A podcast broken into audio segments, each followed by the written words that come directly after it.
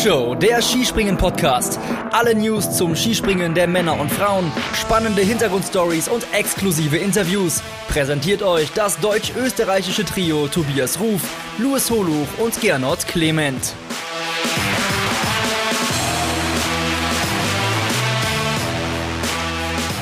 Es ist soweit. Vier Jahre haben die Springerinnen und Springer auf dieses Event hingearbeitet. Wir als Journalisten natürlich in gewisser Weise auch. Und jetzt stehen die Olympischen Winterspiele in Peking an. Bei uns in der Flugshow gibt's natürlich jetzt eine Vorschau auf das, was uns erwartet. Wir sind heute zu zweit. Mein Name ist Tobias Ruf. Für tolle Anmoderationen hatte ich keine Zeit. Ich lebe gerade in, im chinesischen Zeitrhythmus, bin äh, mit der Fülle an Informationen noch etwas überfordert und umso glücklicher, dass er an meiner Seite ist und mit mir das alles einordnet. Wir sind jetzt erstmal zu zweit, haben aber noch eine Expertin mit dabei, die euch dann auch gleich im Bereich der Damen natürlich mitnehmen wird. Aber hallo erstmal an dich, lieber Luis Holuch. Ich grüße dich. Hi. Hi, hi Tobi, freut mich dabei zu sein. Ja, Luis, olympisches Feeling, ist es da? Ähm, gut, wir sind ja jetzt schon am zweiten Trainingstag. Da kann ich sagen, es hat sich so ein bisschen eingegroovt, was ich vorher nicht so wirklich für möglich gehalten hätte, weil die Stimmung natürlich durch diese Nachrichten allen voran rund um das böse C-Wort das echt schon ein bisschen getrübt haben. Ich habe die ersten lebhaften Erinnerungen an Olympia 2002, dieser großartige Teamsieg von Deutschland seinerzeit mit Hannawald und Schmidt. Und bis vor zwei Tagen war es hier mit Peking das komplette äh, Kontrastprogramm. Aber ich bin froh, dass sich dann doch ein bisschen Vorfreude eingestellt hat. Wie ist es denn bei dir? Ja, also ich habe tatsächlich mit der Zeitumstellung zu kämpfen, weil äh, ich jetzt ja bin ja nicht bin ja nicht hingeflogen, habe das abgesagt, aber muss natürlich trotzdem umfassend berichten und ja äh, den Körper so äh, hinzukriegen, dass man um 18 Uhr schlafen geht und um 2 Uhr äh, in der Nacht dann aufsteht, ist nicht das Einfachste und ja, ich sammle mich jetzt und dann kommt hoffentlich die äh, Vorfreude auf. Momentan ist es gerade noch äh, sehr, sehr viel Stress und ja, da hält sich die Vorfreude in Grenzen. Aber ich glaube tatsächlich auch, wenn die Wettbewerbe mal laufen, wenn wir endlich Entscheidungen haben und dann auch Emotionen äh, da transportiert werden, dann äh, schlägt es irgendwann auch in die Begeisterung um. Das wollen wir doch mal schwer hoffen, denn ansonsten ähm, bleibt ja letzten Endes gar nicht mehr so viel äh, von diesen Olympischen Spielen. Das kann man ja jetzt im, im Vorhinein schon sagen. Also wenn einem auch noch die Freude und die Emotionen genommen werden, hui, das wäre natürlich zappenduster. Absolut. Okay, aber wir sind fürs Skispringen hier und äh, natürlich auch für euch da draußen und wollen heute einordnen, wie es denn ähm, aus unserer Sicht jetzt erstmal losgeht. Es stehen jetzt nämlich die Wettbewerbe von der Normalschanze an. Heißt, dass heute ist der 4. Februar. Morgen, 5. Februar, um 7.20 Uhr ist die Qualifikation der Herren. Um 11.45 Uhr bestreiten die Damen dann ihren einzelnen, äh, einzigen Einzelwettbewerb bei diesen Olympischen Spielen. Und am 7. Februar ist dann noch das Mixed-Springen. Hast du die Uhrzeit gerade parat, Luis? Ja, 12.45 Uhr. Merci beaucoup, Monsieur. Und äh, wir haben natürlich am 6. Februar die Herren. Das müsste 12 Uhr sein von der mhm. Normalschanze. Ja. ja. Genau. Also das schon mal das Programm vorneweg. Jetzt zu unserem Programm heute in der Flugshow. Ähm, Luis, du hast äh, die Uli Gräßler mal wieder mit dabei gehabt, mit eingeladen und ihr beide habt die Ausgangslage bei den Damen besprochen. Das wird der erste Teil unserer Folge sein. Da steht natürlich auch die ganze Thematik um Marita Kramer ähm, leider im Fokus. Äh, die absolute Top-Favoritin kann äh, nicht teilnehmen an Olympia und das wirbelt sehr viel durcheinander. Da hat die Uli natürlich als ehemalige Springerin auch ähm, tolle und empathische Einblicke gegeben. Und genau, wir beide kümmern uns dann um die Herren der Schöpfung im zweiten Teil. Und ja, da sind wir dann jetzt tatsächlich auch schlauer, weil wir A, natürlich da Updates geben, wie es in den Trainings gelaufen ist. Kleiner Spoiler. Aus deutscher Sicht muss man sich ein bisschen Sorgen machen, dazu dann aber gleich mehr. Ähm, äh, aus deutscher Sicht bei den Damen hat uns jetzt, äh, ihr habt die ersten Trainingssprünge schon besprochen, aber äh, was da sonst noch im Training war, das äh, stimmt uns ganz zuversichtlich. Und genug der Vorrede. Jetzt hören wir Luis und Uli zu den Damen. Und dann nach der Pause hört ihr uns beide wieder. Dann sprechen wir über die Herren.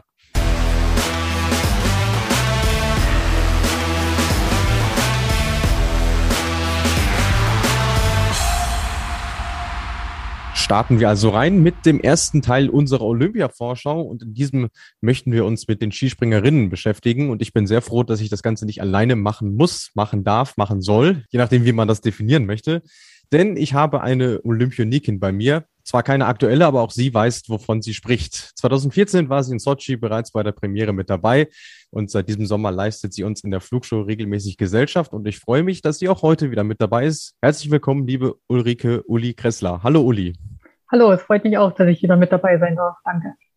Äh, für euch da draußen sicherlich noch ganz wichtig zu wissen, wir treffen uns jetzt am Donnerstag, den 3. Februar, am Mittag und wir haben bereits das erste offizielle Training bei den Damen gesehen und äh, dementsprechend ist das jetzt unser Kenntnisstand. Das heißt, alles, was jetzt in den Stunden bis zur Eröffnung und auch bis zum Einzel passiert, äh, können wir leider nicht abdecken. Ähm, aber bevor wir uns dem Ernst der Sache widmen, ähm, schnappe ich mir gleich mal die erste Frage von unseren Usern, die wir reinbekommen haben. Und zwar hat der Rodeo-Clown uns gefragt, der US-Sender NBC fragt derzeit, welcher Athlet einem als erstes in den Sinn kommt, wenn man die Olympischen Ringe sieht. Wer wäre das denn bei dir, Uli? Karina hm, Vogt, komischerweise. Nein, natürlich äh, jetzt ganz spontan Karina Vogt. Äh, mit, der, mit ihr jahrelang gesprungen, sie war die erste Olympiasiegerin überhaupt in unserer Sportart und Jetzt fallen mir noch ganz viele Namen ein. Äh, das ist aber jetzt so die erste. Kann ich mich vollumfänglich anschließen. Bei mir ist es witzigerweise genauso. Also ich habe äh, noch sehr lebhafte Erinnerungen an den Wettkampf in Sochi seiner Zeit. Äh, der Rodeo-Clown mhm. hat geschrieben, Eddie the Eagle ist natürlich auch eine sehr naheliegende Lösung. Aber wir beschäftigen uns natürlich mit dem, was gerade aktuell ist. Für euch da draußen nochmal kleines Recap. Uh, Uli hat es gerade schon gesagt. 2014 hat Karina Vogt die erste Goldmedaille für eine Skispringerin geholt, vor Daniela Eraschko-Stolz und Colin Martell aus Frankreich. Ähm, von den drei ist jetzt nur noch die Dani mit dabei in Peking. Ähm, vor vier Jahren war es dann Maren Lündby, die Gold gewonnen hat vor Katharina Althaus und Sarah Takanashi. Was lernen wir daraus? Deutschland hat bis jetzt in jeder Entscheidung eine Medaille geholt. Ähm, wie schätzt du denn die Chancen dieses Mal ein, Uli? Ja, die Katharina Althaus, die hat sich diese Saison wieder richtig vorne äh, mit etabliert. Sehr stabile Sprünge. Die Sprünge gefallen mir auch sehr gut. Und ich habe jetzt das Training gesehen, da lief es, glaube ich, noch nicht ganz so rund, aber ich würde ihr sogar an dem Tag Gold zutrauen, wenn alles zusammenpasst. Ähm, Gerade vielleicht auch, weil eine ganz große Top-Favoritin leider nicht mit am Start gehen kann.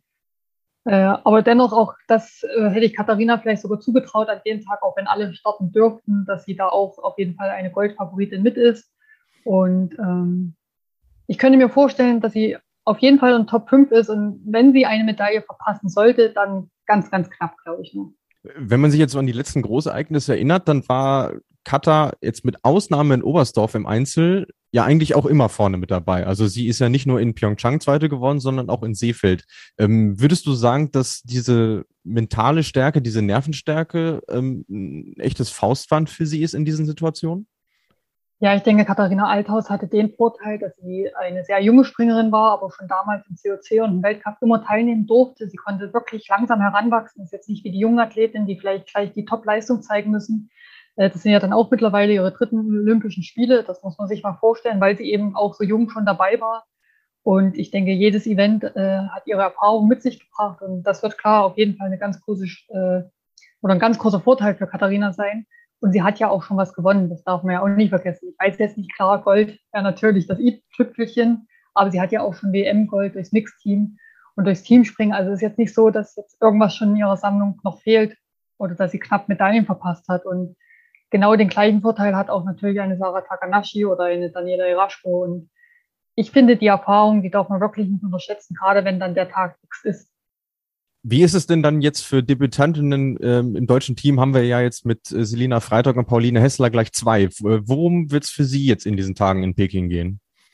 Ja, ich denke, beide haben auf jeden Fall eine sehr reelle Chance, im Mixteam zu starten. Äh, da natürlich umso, also sie haben ja jetzt auch mehr Training als jetzt in einem Weltcup springen. Also einfach mit jedem Sprung nutzen, die Chance besser kennenzulernen, besseres Gefühl aufzubauen.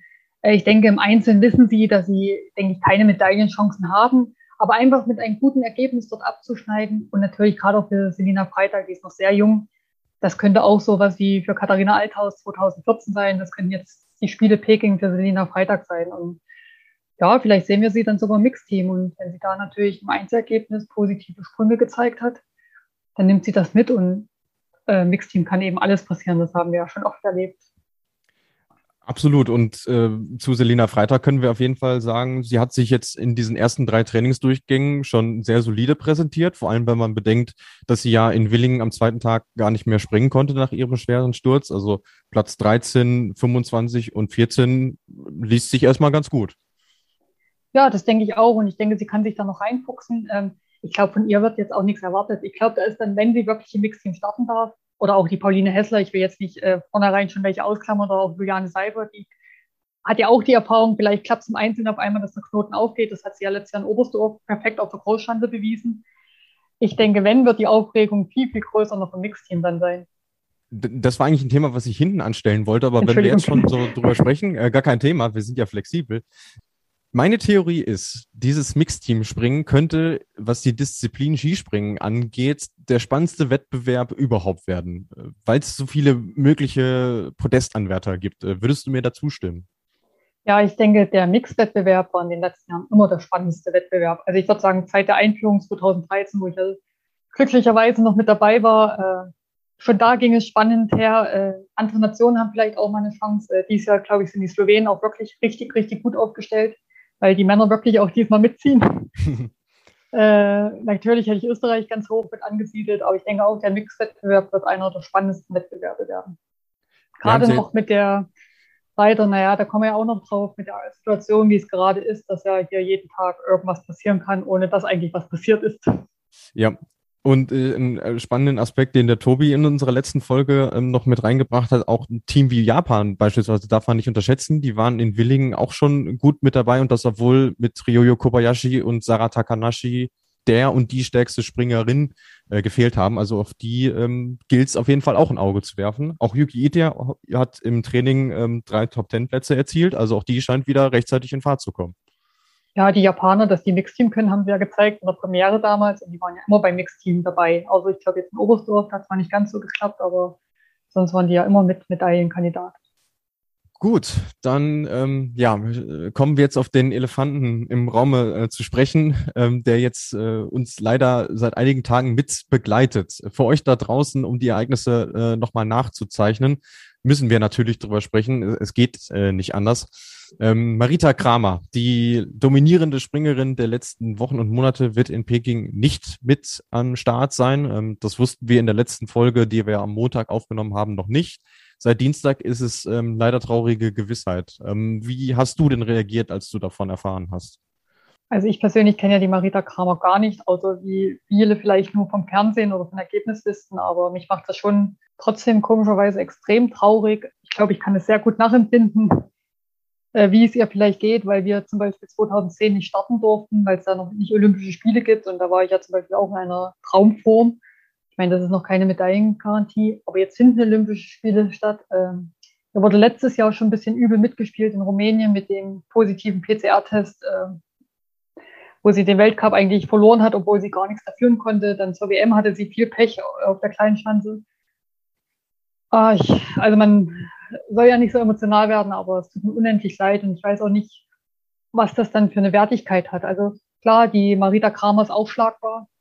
Vielleicht hätte sie auch gar nicht an dem Tag eine Medaille ersprungen, aber es wird immer mitschweben. Und was ich auch gemeint habe, jetzt können manche top sein im Training und selbst an dem Wettkampftag kann auch ein positiver PCR-Test auf einmal auftauchen, obwohl es den Sportlerinnen oder den Sportlern gut geht. Und ja, das macht einen schon nachdenklich und äh, irgendwie war es ja gerade Zeit November, im Sommer hatten wir es vielleicht noch nicht so abgesehen, aber ich denke, Zeit November, Dezember hat man eigentlich abgesehen, wie das kommen wird im Winter. Und ich weiß nicht, ob man hätte die Winterspiele dann doch nochmal verlegen sollen. Angesichts der Tatsache, dass das mit den Sommerspielen in Tokio dann gemacht wurde, ähm, sicherlich ein anderer Zeitpunkt in der Pandemie, aber ähm, ja, die Frage, denke ich mal, kann man auf jeden Fall stellen. Auch uns in der Redaktion ging es nicht anders. Also wir waren echt, also wir waren am Sonntag, als die Nachricht schon aufpoppte, waren wir auch schon echt geschockt und äh, uns ist es dann auch schwer gefallen, das Ganze ähm, aufzubereiten. Aber so ist es jetzt halt. Jetzt kann man ihr wirklich nur die Daumen drücken, dass sie ähm, sich neue Ziele setzen kann, dass sie, dass sie ihr Feuer, von dem sie immer so gerne spricht, dass sie das wiederfindet. Jetzt war das Corona-Pech bei den Österreicherinnen aber damit leider nicht beendet, denn äh, am nächsten Tag kam dann die Nachricht, dass auch Jacqueline Seifritzberger positiv ist. Äh, du bist sehr lange mit ihr zusammengesprungen. Was glaubst du, was diese Nachricht jetzt für sie bedeutet hat? Ja, ich denke auch im ersten Moment äh, bestimmt verzweifelt. Klar, sie war 2018 dabei, 2014 hat sie die Olympischen Spiele verpasst, weil es kurz vorher an Hinterzarten schwer gestürzt ist, hat ja auch schon mehrere Knieverletzungen, hat sich jetzt wieder rangekämpft ich denke, es ist auf jeden Fall eine solide Form mitgesprungen und ich glaube, sie wäre auf jeden Fall eine heiße Kandidatin fürs Mixteam gewesen, sind wir ganz ehrlich, die Österreicher. Also für mich wären die Österreicher in Top-Besetzung Goldfavorit Nummer eins gewesen. Jetzt, ja, jetzt glaube ich fast nicht mehr daran. Und ähm, man darf auch nicht vergessen, Chuck, die ist jetzt, glaube ich, auch schon über 30.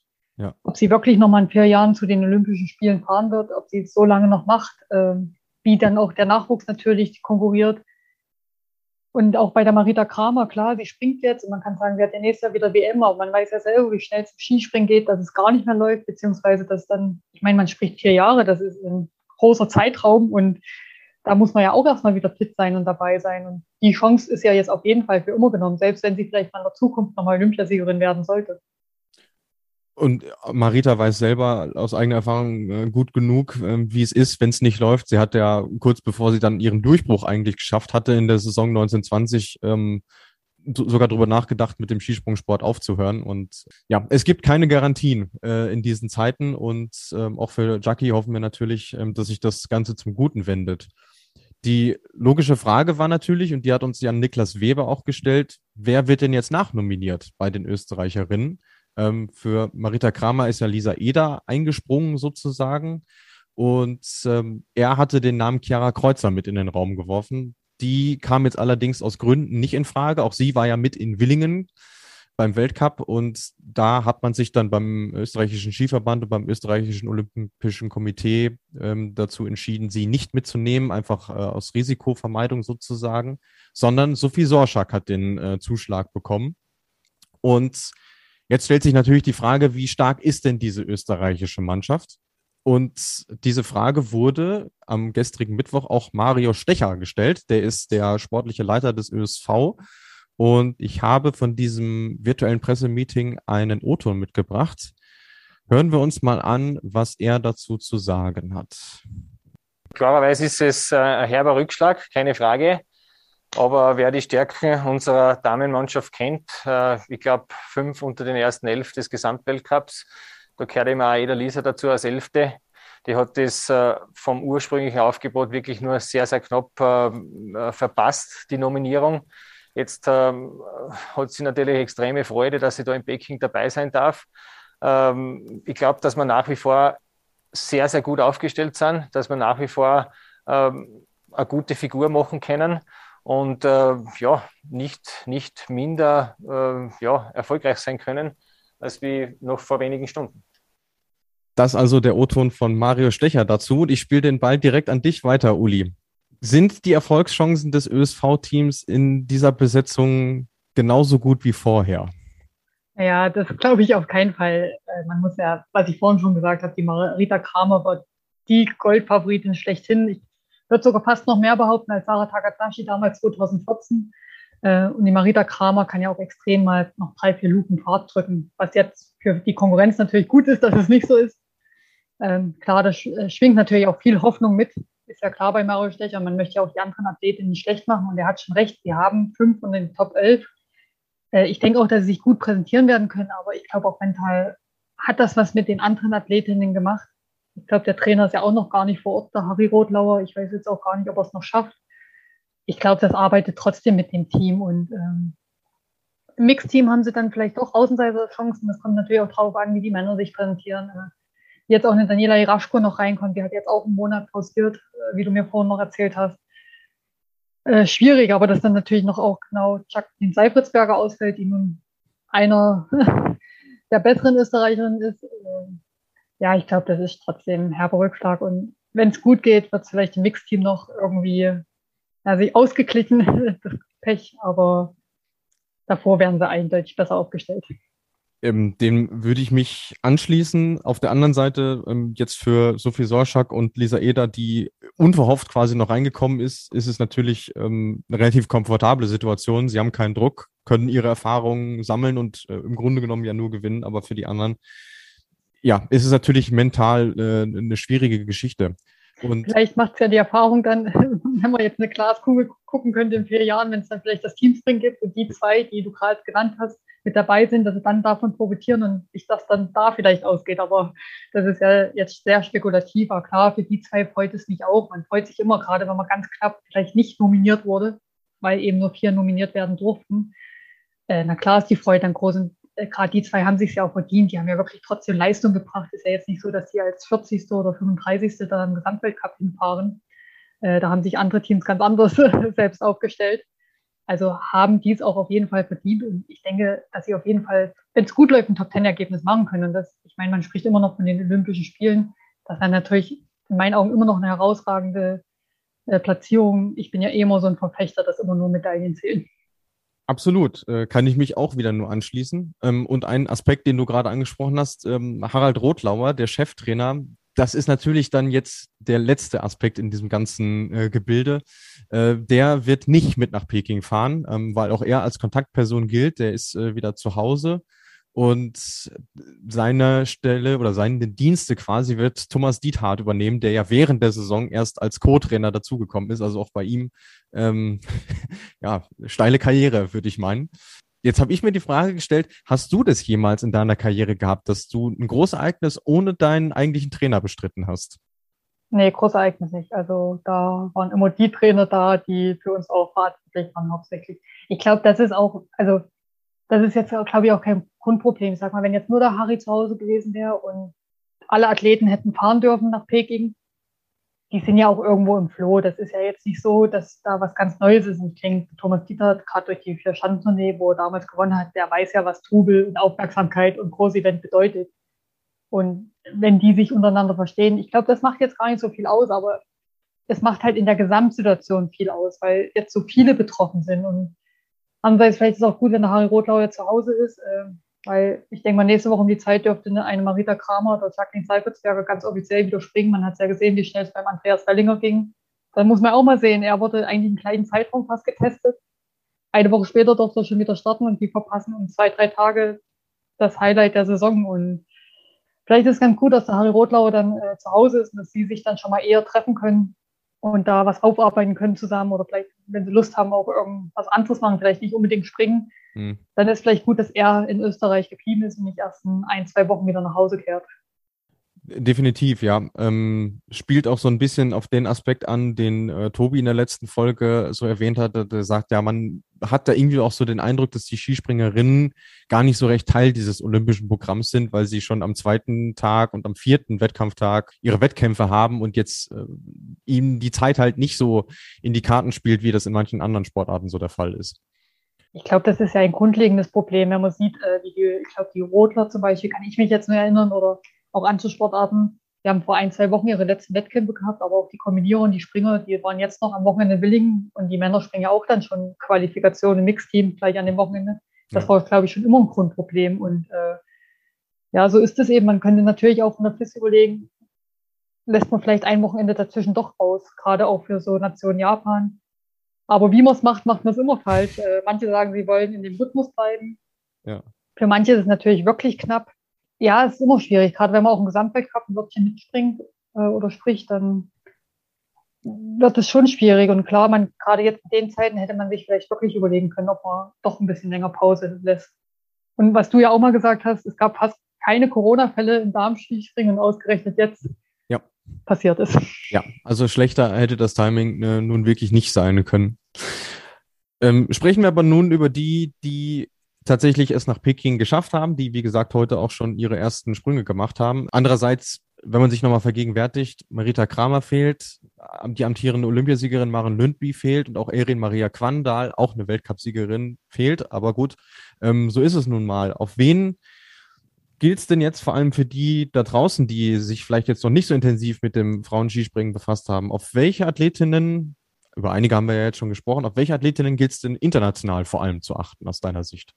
ich sage mal, das ganze slowenische Team kann man da erwähnen. Also da würde ich jetzt keine auslassen. Und das hat man heute auch schon im Training gesehen, dass die wieder kompakt sehr stark sind. Also will ich schon nochmal aufs Mixteam kurz eingehen. Die werden sich sozusagen um die Startplätze wirklich prügeln. Äh, und ich glaube, da wird es sehr, sehr knapp hergehen. Also da möchte ich nicht Trainer sein und nicht die zwei Athleten, die da ausscheiden sein.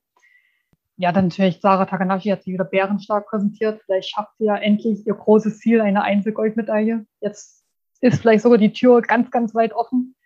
Äh, auch die Yuki Ito darf man auch nicht unterschätzen. Die hat mir in Willingen schon sehr gut gefallen. Im Training war es jetzt noch nicht ganz so, aber sie haben ja auch noch ein Training und Wettkampftag ist immer noch mal was anderes. Daniela Raschko hätte ich fast ein bisschen gesagt, aber die hat mir heute noch gar nicht gefallen. Das ist, aber Daniela Raschko wäre nicht Daniela Raschko. äh, wenn sie dann doch zum Wettkampf wieder alles äh, raushauen kann, die würde ich immer so ein bisschen im Hintergrund behalten. Und natürlich, was wir schon gesagt haben, Katharina Althaus. Und sonst, ob es dann wirklich noch so eine Überraschung gibt, mal schauen. Es kommt aber wirklich wieder darauf an, wie Bedingungen sind. Man hat es ja auch in Willingen gesehen, auf einmal ist die Schweden ganz weit mit vorne. Mhm. Aber wenn es jetzt normal zugehen sollte, dann sind das die, die ich jetzt auch gesagt habe. Also namentlich natürlich äh, Nika Krishna auch, die in Willingen zuletzt das äh, letzte Springen gewonnen hatte, äh, mitsamt ihrer Teamkollegin Urscha Borgatei, Ema Klinitz und äh, Spieler Rogel. Auch die ja alle, sind wir wieder bei dem Thema Erfahrung, die haben schon reichlich große Ereignisse äh, mitgemacht. Ähm, könnte natürlich wiederum ein Vorteil sein gegenüber etwas jüngeren Springerinnen, die jetzt vielleicht so in dieser Saison nach den Sternen gegriffen haben oder greifen wollen. Ja, also auf jeden Fall die Erfahrung und die haben auch, denke ich, genug Selbstbewusstsein auch. Nika Krishna, Emma Klinitz, die haben es letztes Jahr ein großes Ereignis gezeigt, dass sie ganz vorne mitspringen können. Äh, sind, die können sich darauf verlassen. Die hatten jetzt keine schlechten Wettkämpfe. Ich glaube, aber kein Wettkampf wirklich schlecht und das ist schon sehr wichtig für den Kopf. Und sie haben, also ich denke, Nika Krishna hat jetzt schon einen gewissen Druck, also weil sie jetzt natürlich auch mit zur Goldfavoritin zählt und ich weiß jetzt auch nicht, wie groß die Medien da in Slowenien sind. Ähm, das ist jetzt vielleicht ein bisschen Nachteil, weil ich glaube, es hätte sich alles auf Marita Kramer konzentriert. Alle Presse. Und die ist jetzt weg. Und jetzt konzentriert sich auf jemanden, äh, auf einmal doch äh, auf mehrere Athletinnen, die eigentlich gar nicht so vorher vielleicht im Fokus standen. Das könnte jetzt vielleicht für die dann wieder ein kleiner Nachteil sein, weil sie jetzt merken, jetzt ist die Tür offen Jetzt kriegen wir vielleicht sogar ein, zwei Lupen mehr Fahrt. Und jetzt kann ich mir wirklich diesen Traum erfüllen, Olympiasiegerin zu werden. Hm.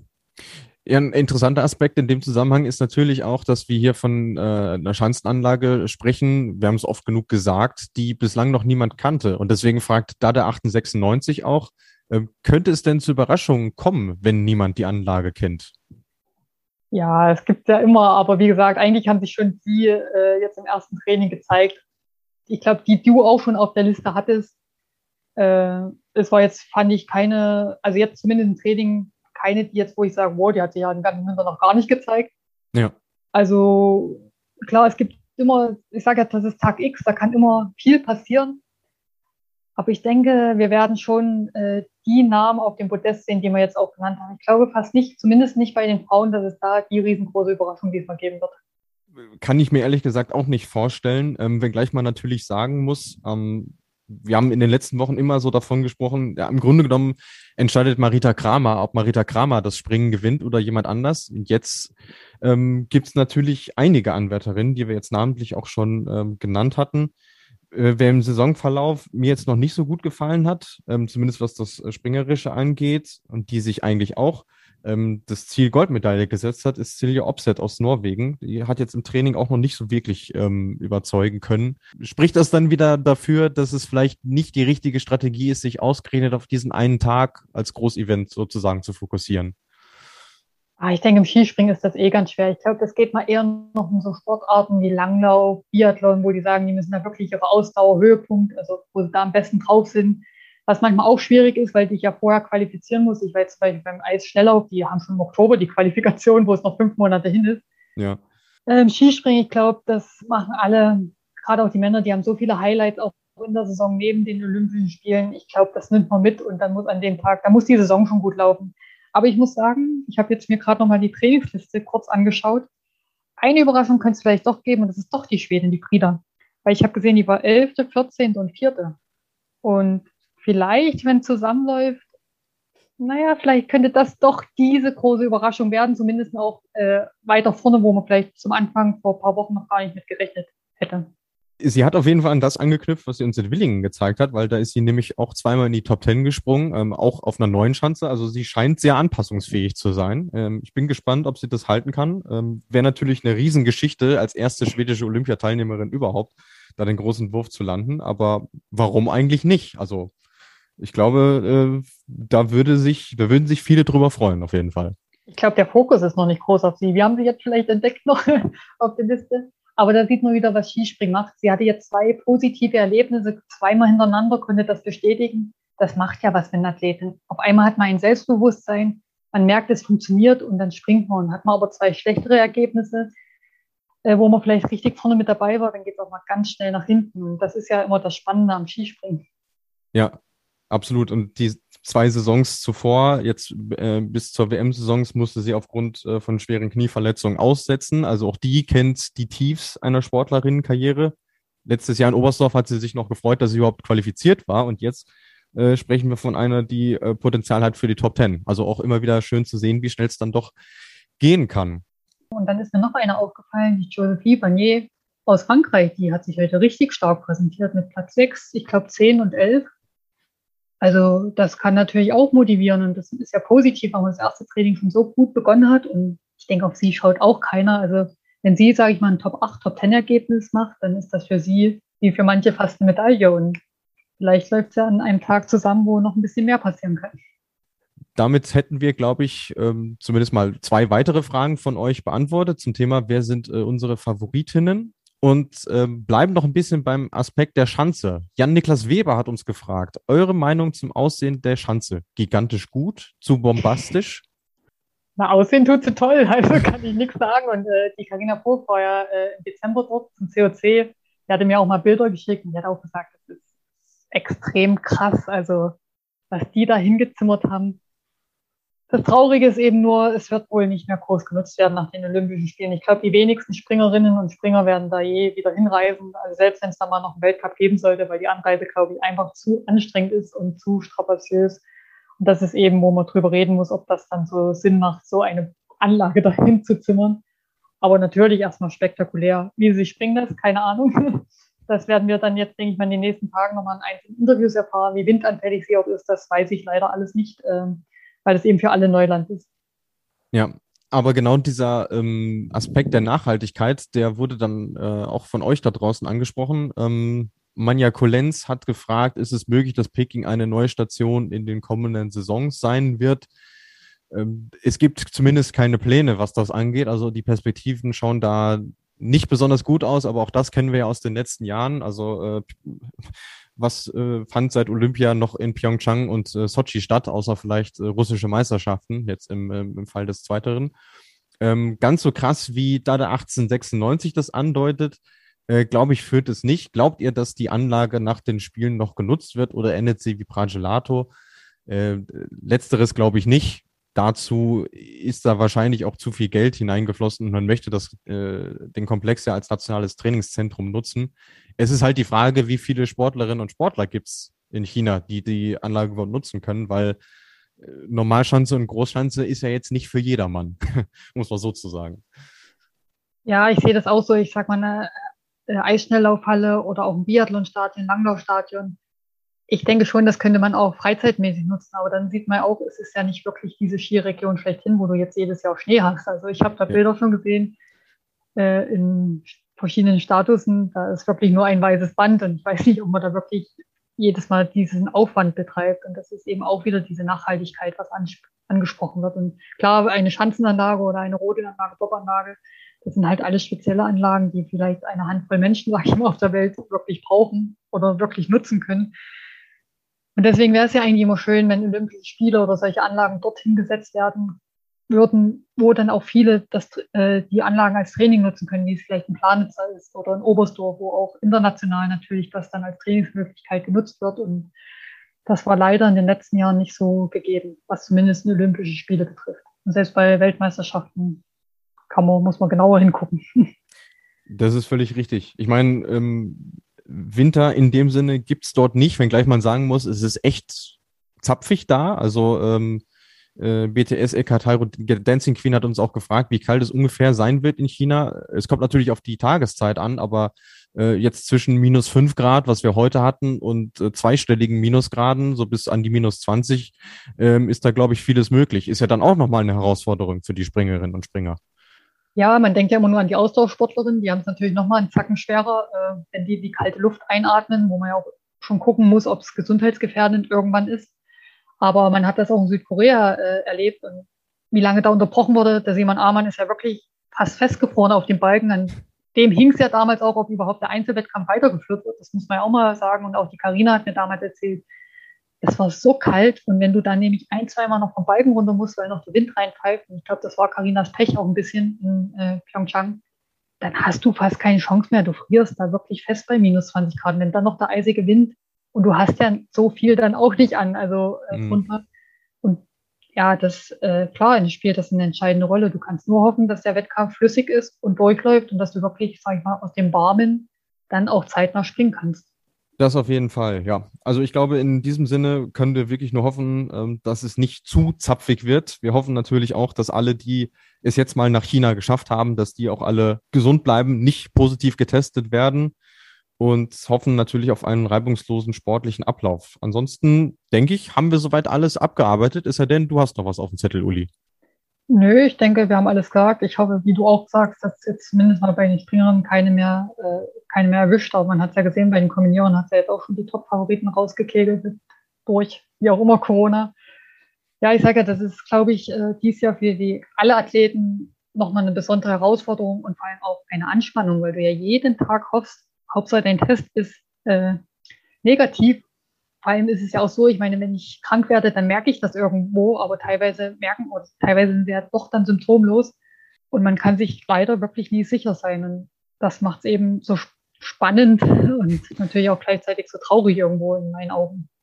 Ja, und da geht es uns als Beobachter ja natürlich nicht anders, wenn wir jeden Morgen aufstehen und äh, hoffen, dass nicht äh, die nächste Einmeldung auf dem Smartphone erscheint, ähm, der oder die ist jetzt ähm, positiv getestet worden. Das war's dann mit dem Olympiatraum. Das äh, wünschen wir natürlich niemandem.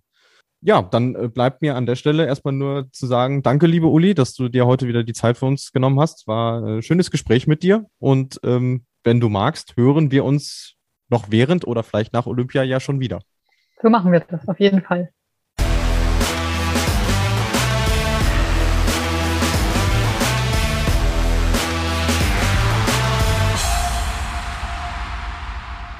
Wir sind zurück bei der Flugschau und wollen uns jetzt den Herren der Schöpfung widmen. Und ja, Luis, da steht am äh, fünften erstmal die Qualifikation an, am sechsten dann das Springen von der Normalschanze und dann werden wir sehen, wer für das Mixed-Springen am siebten Februar am Montag dann nominiert wird. So, wir haben äh, super viele Fragen von euch bekommen und werden die jetzt hier so ein bisschen abarbeiten und äh, anhand dessen auch ein wenig die Vorschau dann machen. Äh, Juli VO fragt, wann finden Trainingssprünge auf den Schanzen statt? Diese Trainingssprünge waren schon. Luis, ähm, was für Erkenntnisse hast du denn aus den Trainings gezogen? Ja, das ist natürlich für alle Athleten erstmal eine komplett neue Erfahrung gewesen. Also bis auf die drei chinesischen Teilnehmer, die wir gesehen haben, kannte ja noch niemand die Chance. Das heißt, für alle anderen galt es erstmal ein Verständnis dafür aufzubauen, wie funktioniert die Schanze, wie ist der Rhythmus im, im Anlauf, wie ist die Flugkurve etc. Ähm, man hat gemerkt, es hat einen Tag gebraucht, ähm, bis es heute dann äh, insgesamt schon ein bisschen flüssiger lief, wenngleich man sagen muss, die Bedingungen sind an beiden Tagen nicht einfach gewesen. Also es zieht doch schon ein bisschen rein, nicht ganz so krass, wie wir es jetzt hatten in Villingen. Also die Hechtsuppe lässt noch ein bisschen auf sich warten, hoffentlich.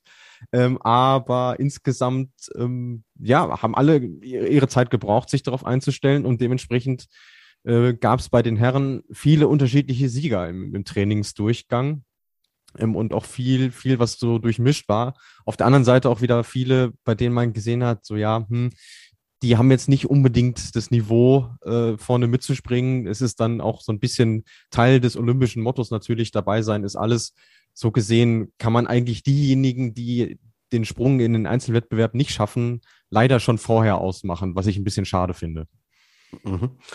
Gut, dafür gibt es aber dann auch die Qualifikation. Also das ist dann im Endeffekt auch der äh, sportliche Siebträger, der da letztlich halt auch die rausfiltert, ähm, die, die dann nicht am Wettbewerb teilnehmen können. Ja, ähm, Du hast, hast es angesprochen, viele, viele unterschiedliche Sieger. Also äh, wir haben zum Beispiel gesehen, so ein Manuel Fetten aus Österreich könnte durchaus eine Überraschung sein und werden. Der hat sich sehr gut geschlagen. Wir äh, haben gesehen, dass Karl Geiger, den wir ja eigentlich von den Normalschanzen kennen ähm, und wir den da auch so ein bisschen zum Favoriten erkoren haben, ähm, der hat sich zum Beispiel schwer getan. Ähm, wie, wie beurteilst du denn das, was wir jetzt gerade von den Deutschen so gesehen haben? Und was würdest du sagen, wer hat dir so gut gefallen, dass du schon leichte Favoritentendenzen ausmachen könntest? Fangen wir vielleicht mit den Deutschen erstmal an. Ja, also Karl Geiger kann man schon verstehen, dass es da bei dem einen oder anderen äh, leichte Sorgenfalten gibt, weil es für ihn schon äh, auch ungewöhnlich ist, dass er sich gerade der Normalschanze jetzt eingangs erstmal schwer äh, getan hat. Äh, was mir aufgefallen ist, dass er ähm, in zwei der insgesamt fünf Durchgänge sehr, sehr niedrige Anfahrtsgeschwindigkeiten hatte, was natürlich gerade bei so wenig Anlauf, wie wir ihn jetzt gestern und heute hatten, echt ein Killer sein kann für seinen Sprung man hat auch gemerkt, so er, er sucht noch so ein bisschen nach dem Gefühl, er fühlt sich noch nicht ganz wohl auf der Schanze und das äh, ist aktuell noch ein bisschen Arbeit für ihn. Ähm, Markus Eisenbichler ging es ein bisschen besser, vor allem jetzt der letzte Sprung hat mir nochmal gut gefallen auf äh, 98 Meter ähm, am heutigen Freitag. Und äh, Konstantin Schmid und Stefan Laie haben ihre Sache sehr solide gemacht, sind in allen Durchgängen konstant unterwegs gewesen, mal im Mittelfeld, mal im vorderen Mittelfeld, mal auch in den Top Ten. Also das war alles schon in Ordnung. Und wenig überraschend, muss man ja leider sagen, ist Pius Paschke dann äh, hinten rausgefallen. Also ähm, da gab es jetzt nicht einen Sprung, wo ich gedacht habe, hui, der drängt sich jetzt aber so für das Team auf, ähm, was dann letztendlich ja ähm, im Einzel starten darf. Es sind ja dann nur vier von den fünf. Genau, wir warten jetzt noch ab. Noch, äh, wir haben schon einige Teams, die nominiert haben, in der deutschen Mannschaft noch nicht. Deswegen hoffen wir, dass wir am Ende ähm, unserer Sendung euch dann auch sagen können, welche vier deutschen Athleten da an den Start gehen werden. Tendenz, Luis hat es klar gesagt, jetzt nicht nur anhand der Eindrücke, die wir bisher aus Peking gesehen haben, auch die Tendenz der letzten Wochen. Es wird wahrscheinlich auf Geiger, Eisenbichler, Schmid und Stefan Laie hinauslaufen. So, Thema ähm, Favoriten dazu. Ähm, haben wir Fragen bekommen, einmal von Birte 1999 ähm, und äh, Cream de la Mime. Ähm, wer sind die Favoriten für Olympia? Wir bleiben jetzt erstmal nur bei der ähm, Normalschanze, weil es zu den Großschanzen-Events dann im Endeffekt auch noch eine eigene Folge geben wird. Äh, was ist, was ist dein Gefühl, wenn wir schon gefragt werden, ähm, wer sind die Favoriten für das Einzelspringen, das wir dann am Sonntag sehen werden? Boah, also ich finde es echt schwierig auszumachen, ehrlicherweise. Also wenn wir mal den gestrigen Tag rannehmen, also den Donnerstag, den ich noch als bisschen repräsentativer achten würde, ähm, führt erstmal keinen Weg vorbei an Halvor Egner Granerüth. Ja, also der hat äh, zwei der drei Trainingsdurchgänge gewonnen, durchaus souverän auch und hat jetzt heute am Freitag ähm, sich das Ganze geschenkt, hat wahrscheinlich auch den Wetterbericht gelesen und gedacht, ach, wird schwierig heute, ich habe ein gutes Gefühl, ich äh, stress mich nicht weiter. Ähm, und da ist dann vor allem Kamis doch jetzt ähm, ja ins Rampenlicht getreten, hat den ersten Durchgang heute gewonnen und sich danach auch zurückgezogen, weil es auch bei ihm überraschend gut lief. Ähm, das ist auch definitiv ein Name, den man reinnehmen kann. Und ansonsten, ähnlich wie bei den Damen, muss man auch sagen, die Slowenen haben es sehr, sehr gut gemacht. Also Peter Preutz äh, hat heute auch einen Durchgang gewonnen, äh, Lovrokos auch sehr gut mit dabei. Und insgesamt mannschaftlich ähm, auch noch die Österreicher. Mit Manuel Fettner hast du ja schon einen Namen auch genannt. Mhm. Heißt, wenn es jetzt auch um Favoriten geht, wir machen ja unsere Vorschau jetzt auch natürlich für das Mixed, dann am siebten, da kann man, glaube ich, die Slowenen schon klar in die Position heben, dass man sagt, das sind wirklich die Favoriten. Absolut. Also ähm, ich meine, jetzt heute am Freitag äh, hatte ich auch das Glück, die Trainingsdurchgänge im Eurosport Player verfolgen zu können über diesen Bonuskanal. Das heißt, ich habe jetzt nicht nur die reinen Ergebnislisten, sondern auch ähm, einen Eindruck von, von der Schanze und von den Sprüngen vor allem. Und da muss man sagen, die sind unglaublich mannschaftlich kompakt. Also bei den Frauen haben sie es in fast allen Durchgängen geschafft, alle vier in die Top Ten zu kriegen. Und bei den Männern sieht es nicht viel schlechter aus. Also ich will jetzt nicht sagen, die können sich eigentlich nur selber schlagen. Hm. Das klingt ein bisschen hart für die Konkurrenz, aber das ist wirklich eine Bank, was die da zusammen haben. Also ich möchte als Trainer nicht entscheiden, wen ich da draußen lassen muss. Ja, gut, das ist dann im Endeffekt die Qual der Wahl. Schließen wir vielleicht das Thema, äh, Thema Training jetzt noch schnell ab, weil wir auch jetzt bei den Damen, ihr habt äh, über die ersten Trainingssprünge schon gesprochen, du und die Uli. Es gab aber auch bei den Damen noch einen zweiten Trainingstag und wow, hätte schlechter laufen können für Katharina Althaus, die allerdings auch nur einen Trainingsdurchgang mitgesprungen ist. Genau, jetzt muss man dazu sagen, es gab auch nur zwei Durchgänge. Der dritte wurde dann aufgrund der Windbedingungen abgebrochen. Ähm, aber den ersten Durchgang, den sie da auch gewonnen hat mit Tagesbestweite von 104,5 Metern, das war blitzsauber. Also da hat einfach alles gepasst von oben bis unten. Und mit so einem guten Gefühl kann man sich dann auch leisten, äh, den zweiten Sprung dann auszulassen. Ähm, jetzt muss man natürlich auch dazu sagen, ähm, ja, im Vergleich zu ihr fällt der Rest des deutschen Teams leider Gottes ab. Ähm, das war im Saisonverlauf aber auch schon so. Ähm, ich hatte es im Gespräch mit der Uli auch schon gesagt. Nochmal Kompliment an Selina Freitag. Auch heute war der erste Durchgang wieder sehr gut als Neunte. Ähm, dass es im zweiten dann ein bisschen äh, nach hinten geht, völlig normal. Und spannend war heute vor allem zu sehen, wie schlägt sich Lisa Eder. Die ist jetzt kurzfristig eingeflogen worden, hat heute ihre ersten Sprünge gemacht, zweimal Elfte geworden. Völlig okay, sagt auch, sie hat es noch gar nicht richtig begriffen, dass sie jetzt überhaupt in Peking ist. Könnte für sie natürlich auch wieder ein Vorteil sein. Und ansonsten hat sich im Vergleich zum Gespräch mit der Uli, was wir einen Tag vorher aufgezeichnet haben, äh, da weniger verschoben als bei den Herren, überraschenderweise. Mhm. Okay.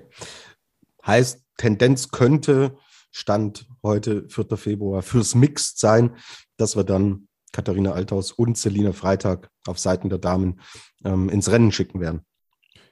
Ja, also mir fielen jetzt keine Argumente ein, die nicht dafür sprechen. Also sie waren in beiden Durchgängen, ähm, ja, oder an beiden Tagen jeweils im Schnitt zusammengenommen äh, die Besten. Ich meine, über Katharina Althaus müssen wir ja gar nicht mehr sprechen. Da ist ja eigentlich nur die zweite Position vakant.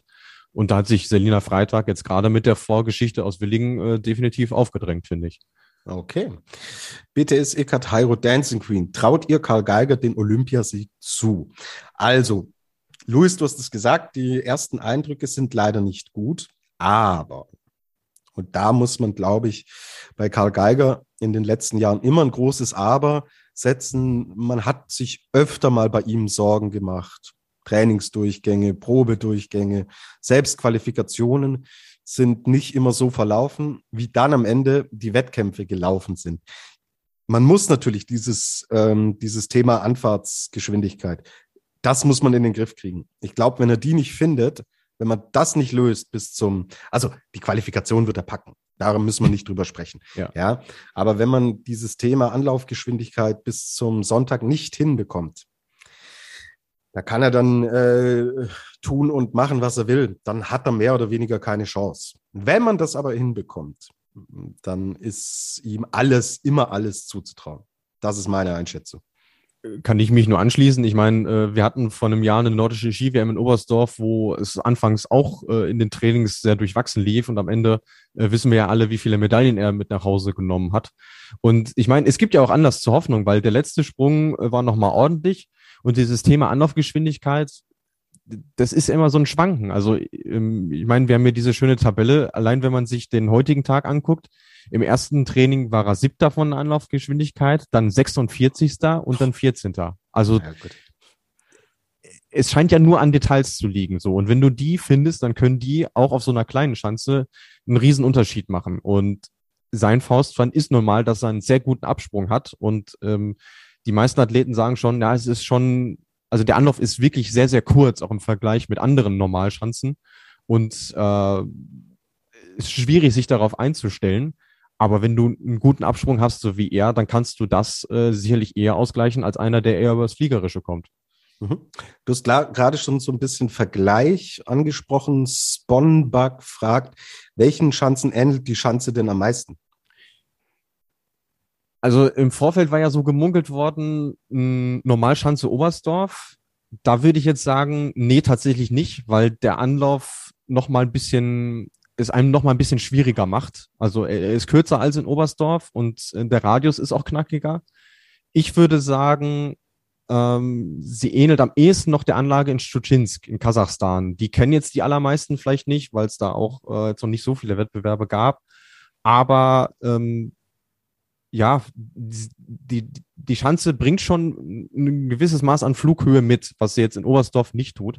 Aber du musst im Sprung unglaublich auf Geschwindigkeit gehen und Tempo machen. Ansonsten wirst du vom Hang geradezu angesaugt. So hat Eva Pinkelnick das gestern ausgedrückt. Okay. Apropos Schanze, äh, Patrick Seemann fragt, was ist eure Meinung rein optisch zu dem Kom Komplex? Er sagt, ich finde es mega. Also klar, es ist, es ist ein beeindruckendes Bauwerk. Ähm, da, da brauchen wir nicht drüber reden. Das äh, habe ich auch mit der Uli im Ansatz schon besprochen. Wenn es jetzt um das große Ganze geht, glaube ich, äh, das Thema hatten wir auch schon, aber was mir jetzt nochmal aufgefallen ist, als, als die ersten Sprünge gezeigt wurden, es schaut sich nicht schön an. Also, wenn du von oben runter blickst, du blickst ja gefühlt in so ein Labyrinth und dahinter ist viel nichts. So, das ist so ein bisschen trostlos. Und ähm, die, die Kameraperspektiven sind halt auch leider nicht besonders gut. Also äh, man, man rühmt sich ja so damit, ja, das werden die besten Spiele aller Zeiten, ist natürlich auch viel chinesische Propagandamasche, brauchen wir nicht drüber reden, aber dann liefert doch bitte auch. Und diese Bilder, die wir da haben, sind, ich will nicht sagen unbrauchbar, aber sind halt weit weg vom guten Qualitätsstandard. Hm. Und dann können sie dann eine futuristische Anlage hinstellen, wie sie wollen, wenn wir als Konsumenten im Endeffekt dann nicht so abgeholt werden, nützt dir das auch relativ wenig, weil ja. uns kommt es ja auf die Sprünge an und nicht äh, wie, wie die Bauten im Auslauf dann aussehen es schindet unglaublich viel Eindruck. Und das ist ja auch das, worauf die so ein bisschen anlegen. Also, dass man da hinkommt und sagt, boah, was ist das denn eigentlich für ein, für ein Raumschiff? Äh, so, so nennen es manche ja. Aber wenn du dann eine Perspektive hast, die dich halt an Engelberg oder Seefeld erinnert, wo du wirklich Augenkrebs bekommst, der, mei, dann äh, ähm, muss man sich vielleicht Gedanken drüber machen, ob man das architektonisch dann wirklich ganz zu Ende gedacht hat, weil auf einer guten Anlage baust du auch die Kamerapodeste so, dass du eine vernünftige Perspektive hast. Absolut. Äh, Athletinnen und Athleten, die sind völlig geflasht. Ich glaube, aus deren Sicht, die sagen so unglaublich, sowas haben sie noch nie gesehen. Und ähm, ja, die sind aber natürlich vor Ort. So, und wir, die jetzt halt zu Hause sind, wir müssen erstmal auf gute TV-Bilder hoffen. Und da hoffen wir, dass noch nachgesteuert wird. Ich bin ehrlich gesagt da eher skeptisch. Gut, ähm, machen wir mal weiter. Und jetzt haben wir zwei Fragen, die wir relativ schnell beantworten können. Mia Sieg fragt, zählen die Olympiawettkämpfe in die Weltcup-Punkte? Nein, das tun sie nicht. Und Dade fragt, müssen die Russen wieder unter neutraler Flagge antreten? Ja, müssen sie. Das können wir schon mal hier zur Seite schieben. Und dann ähm, geht es jetzt von BTS Ikateiro Dancing Queen um Stefan Kraft in Peking. Was gelingt ihm denn?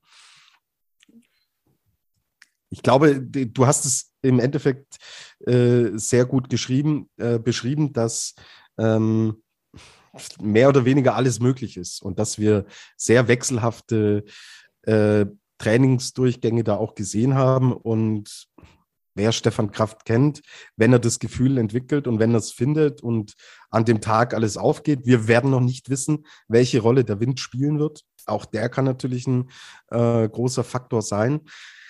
Dann ist ihm eine Medaille und im allerbesten Bestfall auch eine goldene Medaille zuzutrauen. Hundertprozentig. Und auch die Trainingseindrücke äh, sprachen jetzt dafür. Also er war in fünf Gängen, fünf Durchgängen am Start, viermal in den Top Ten. Ähm, das ist schon mal äh, eine ne gute Basis und äh, ich habe vorhin auch einen O-Ton von ihm gehört. Also da klang er sehr zuversichtlich, war sehr zufrieden mit sich äh, und, und seinen Sprüngen. Und das ist ja was, was wir von ihm im Saisonverlauf leider Gottes noch nicht so oft gehört äh, haben. Also er geht ja mit sich auch immer hart ins Gericht und sagt, wenn was im Sprung nicht funktioniert. Darüber hat er jetzt kein Wort verloren. Von dem her, also die Form, das Flugsystem scheint zu passen. Alles möglich für ihn, ja. Mhm. Okay sind wir gespannt und bleiben dran. So, jetzt brandaktuell die Startliste ist da. Und ja, Luis, aus deutscher Sicht, wie hat sich denn der Bundestrainer entschieden? Wir haben es eigentlich vorweggenommen. Da ist die Überraschung letztlich nicht mit dabei. Ja, genau. Also es läuft auf die auch in dieser Saison insgesamt am vier äh, oder am stärksten äh, aufspringenden Deutschen hinaus. Also Konstantin Schmid mit der Startnummer 38, Stefan Laie danach mit der 39 und dann natürlich wenig überraschend Markus Eisenbichler mit der 48 und Karl Geiger mit der 53, was auch bedeutet, es waren 65 Quotenplätze vergeben worden und jetzt sind nur 53 Springer übrig geblieben. Das heißt, ganze drei werden äh, im, in der Qualifikation dann ausscheiden. Genau. Österreich, da hat es leider Daniel Czufenig, den, äh, den Jungspund, der hat es da leider nicht geschafft. Also hier hat Andreas Witholzl Manuel Fettner der wie gesagt sehr guten Eindruck hinterlassen hat, im Training nominiert. Daniel Huber ist mit dabei, Stefan Kraft und Jan Hörl ist mit dabei. Bei den Polen, du hast es gesagt, ja, da sind die Rentnerkops mehr oder weniger unterwegs. Ähm, da hat es dann Pavel Waszek ähm, nicht geschafft in den Wettkampf. Da werden Stefan Hula, David Kubacki, Piotr Joa und Kamil Stoch an den Start gehen. Ist sonst noch irgendeine Auffälligkeit dabei? Ich gehe vielleicht auch die Norweger gerade noch mal durch. Da kommen wir jetzt gleich auch noch zur Frage dazu mit Tande und mit Vorfang. Ähm, für Norwegen werden jetzt äh, Granerüd, Lindwig, ich denke, das war eh klar. Und nach den Entwicklungen um Vorfang und Tande war natürlich auch klar, dass äh, Robert Johansson noch mit dabei ist. Und wen haben wir denn noch? Moment. Gar keinen. Die sind nur zu dritt aktuell Ach, die sind nur zu dritt. Ja, genau. Ja, okay. Dann sind wir schon im Endeffekt bei der Frage, wie schaut es aus mit, ähm, mit Vorfang und Tande? Also Normalschanzen, äh, die Wettbewerbe sind durch. Ja, aber für die Großschanzen bestehen dann letztlich schon noch Optionen. Genau, also äh, Daniel André Tante hat am gestrigen Donnerstag äh, seinen ersten negativen Test abgeliefert. Johann André Vorfang steht inzwischen bei drei. Also aktuell kann man sagen, sie sind auf Kurs, dass sie ja wahrscheinlich Dienstag oder Mittwoch in der nächsten Woche anreisen können und äh, dann auf der Großschanze ins Geschehen auch eingreifen können. Absolut. Ist ja dann für das Team Springen von der Großschanze zu dritt kannst du da nicht wirklich an den Start gehen. Ja, ja da wird es schwierig.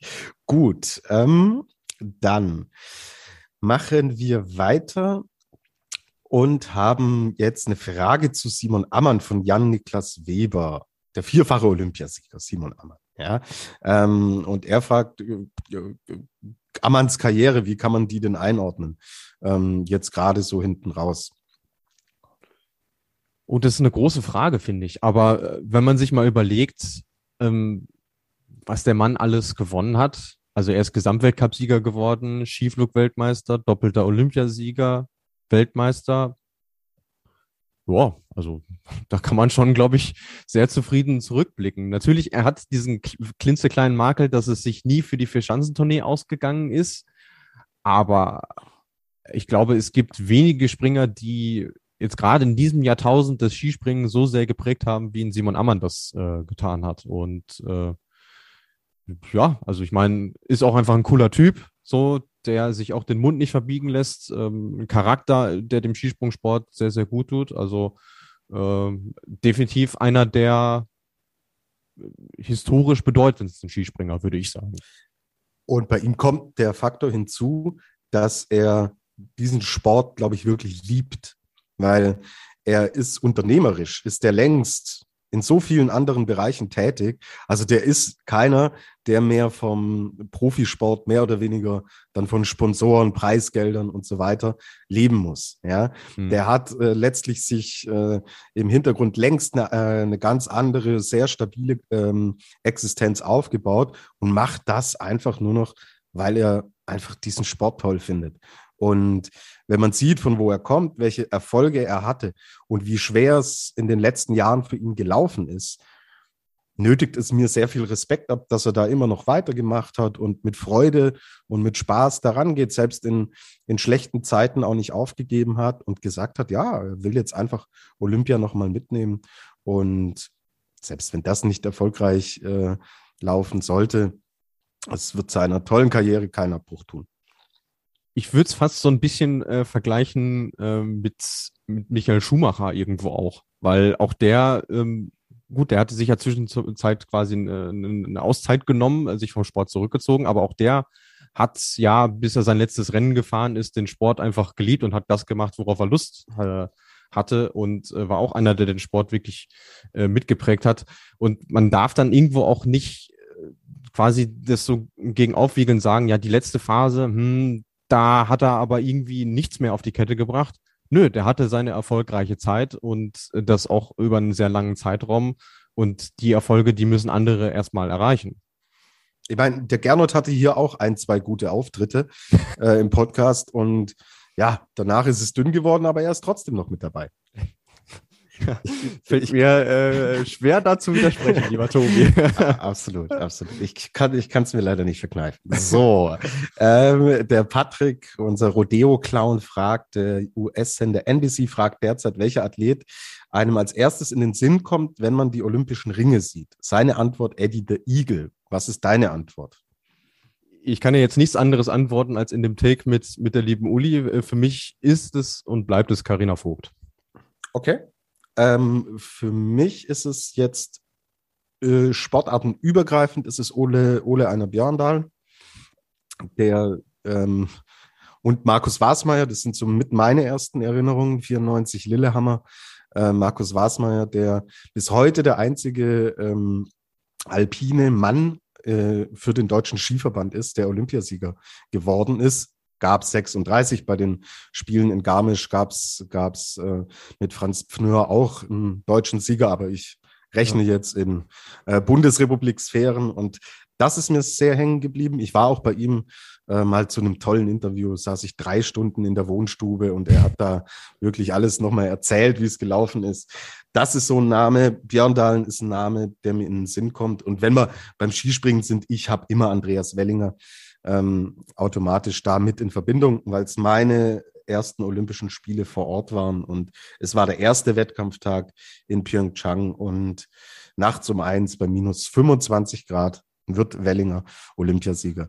Sowas bleibt dann äh, haften und äh, das macht, äh, hat damals auch was mit mir gemacht. So. Ah, sehr schön. Haben wir unseren Lanz in dem Take auch noch. Der Lanz, der, der Lanz der Woche. Ich lass dich nicht hängen, Luis. er musste kommen.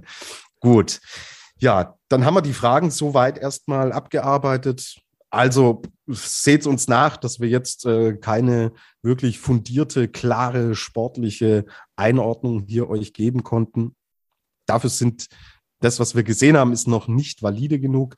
Jetzt schauen wir uns an, was in den nächsten Tagen passiert. Ähm, ich bin sehr gespannt. Ich kann mir sehr gut vorstellen, dass wir große Überraschungen sehen werden und dass Medaillen verteilt werden, die wir hm, so wahrscheinlich nicht auf dem, auf dem Schirm hatten.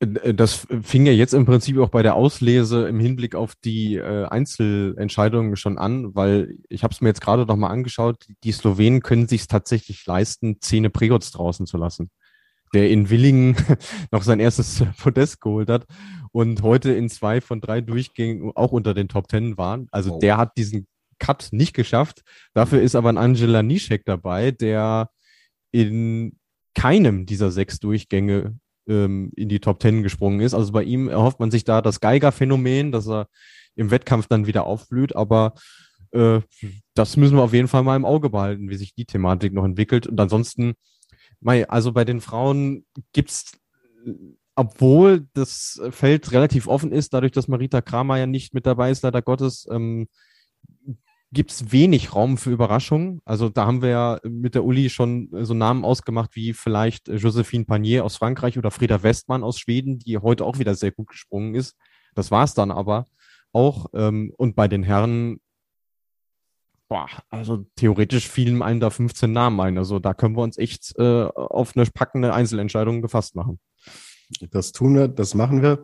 Und dann hat Nico Piliskic noch gefragt, habt ihr vielleicht vor, Spaces auf Twitter zu den Wettbewerben zu machen? Sorry, lieber Nico, ich werde das nicht schaffen. Ich habe 15 bis 16 Stunden Tage, muss ein bisschen schlafen auch noch. Das wird sich bei mir nicht ausgehen. Ich denke, geplant ist erstmal nichts von unserer Seite. Nee, zumal man ja sagen muss, also wir haben ja unseren Twitter-Kanal auch äh, vor geraumer Zeit auf Eis gelegt. Also allein deshalb ähm, ist das für uns äh, keine Option. Ich habe ehrlich gesagt auch noch nicht viel Berührungspunkte mit diesen Spaces äh, gehabt. Äh, habe mich da weder äh, als Zuhörer noch als Redner irgendwie beteiligt bislang. Wir werden klassisch beim Podcast bleiben. Also wie gesagt, wir werden dann äh, nach den ersten drei Entscheidungen von der Normalschanze ähm, eine Rückschau darauf machen und auch eine kleine Vorschau auf das, was dann äh, auf der Großschanze angeht. Und da gibt's dann auch nochmal natürlich äh, das komplette Programm von uns in der Übersicht. Genau, so ist dann am Ende des Tages erstmal der Plan. Und wie und wann genau wir da veröffentlichen werden, behaltet euren Podcatcher auf jeden Fall im Auge und dann werdet ihr auch sehen, wie, wie und wann wir uns dann melden werden. So, ja, lieber Luis, dann können diese Olympischen Spiele mehr oder weniger beginnen. Heute am 4. Februar ist die Eröffnungsfeier in Peking ob wir da Skispringer sehen werden. Ähm, ich glaube es ehrlich gesagt nicht. Ich habe jetzt gerade schon auch äh, die Meldung erhalten. Ähm, es werden wahrscheinlich, so wird jetzt gerade grob überrissen, nur 20 deutsche Sportler bei der Eröffnungsfeier mit dabei sein.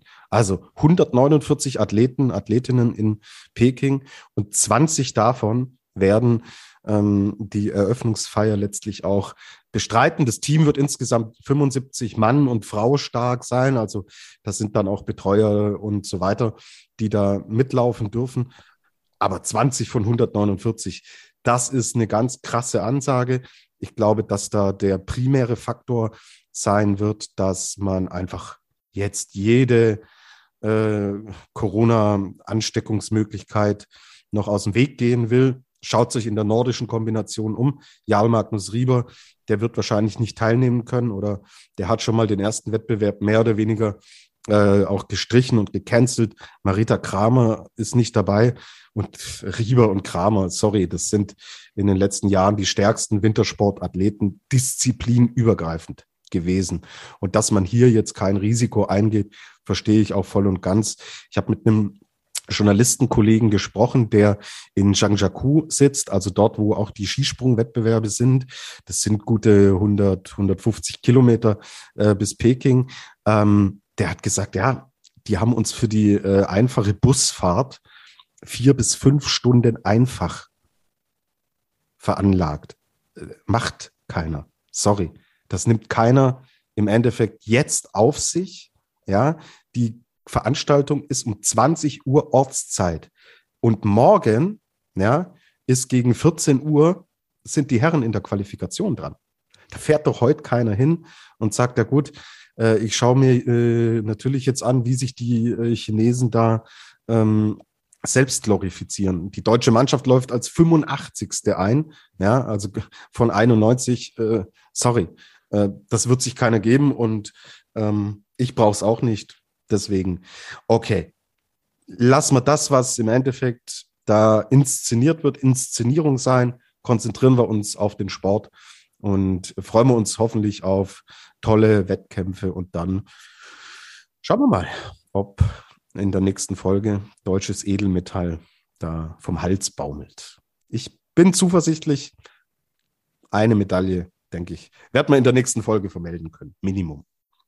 Denke ich auch, ja. Eine, wenn nicht vielleicht sogar zwei. Also da äh, denke ich mal, gibt es auch äh, wenig Anlass, äh, da nicht optimistisch zu sein. Wir hoffen natürlich, was ich mit der Uli auch schon gesagt habe, äh, dass es das jetzt in Sachen Corona hoffentlich war, weil, wenn man ehrlich ist, äh, es zieht einem schon auch so ein bisschen den Zahn, die, die Wettbewerbe werden irgendwo ähm, entwertet. Also ich sag mal, wenn äh, Kramer, Kramer und Rieber fehlen, ist es so, als wenn eine Bundesliga gespielt wird ohne Bayern München, auch wenn es jetzt da draußen sicherlich Leute gibt, die, die sich das vielleicht sogar wünschen würden, äh, rein der Spannung wegen. Aber man muss ja sagen, irgendwo leidet die Wertigkeit schon drunter und deswegen hoffen wir einfach, dass wir jetzt in der Besetzung, die wir jetzt bei beiden Geschlechtern vorfinden, dass das Ganze dann auch äh, so bleibt, wir hoffentlich faire und interessante Wettbewerbe sehen. Und ich glaube, dann ähm, ist das schon äh, das Maximum, was man aktuell herausholen kann.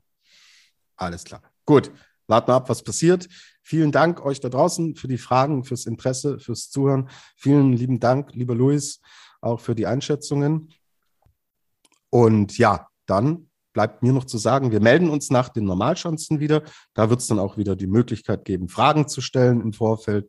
Folgt uns auf äh, äh, Facebook oder auf Instagram. Und ja, jetzt interessieren sich so viele Leute auch für den Wintersport und fürs Skispringen. Und wenn ihr Leute da draußen kennt, die noch nicht wissen, dass es unseren Podcast gibt, erzählt es gerne weiter. Das würde uns freuen. Und ich sage jetzt einfach mal, fliegt soweit es geht. Viel Spaß bei Olympia und mit dieser und den nächsten Folgen der Flugshow.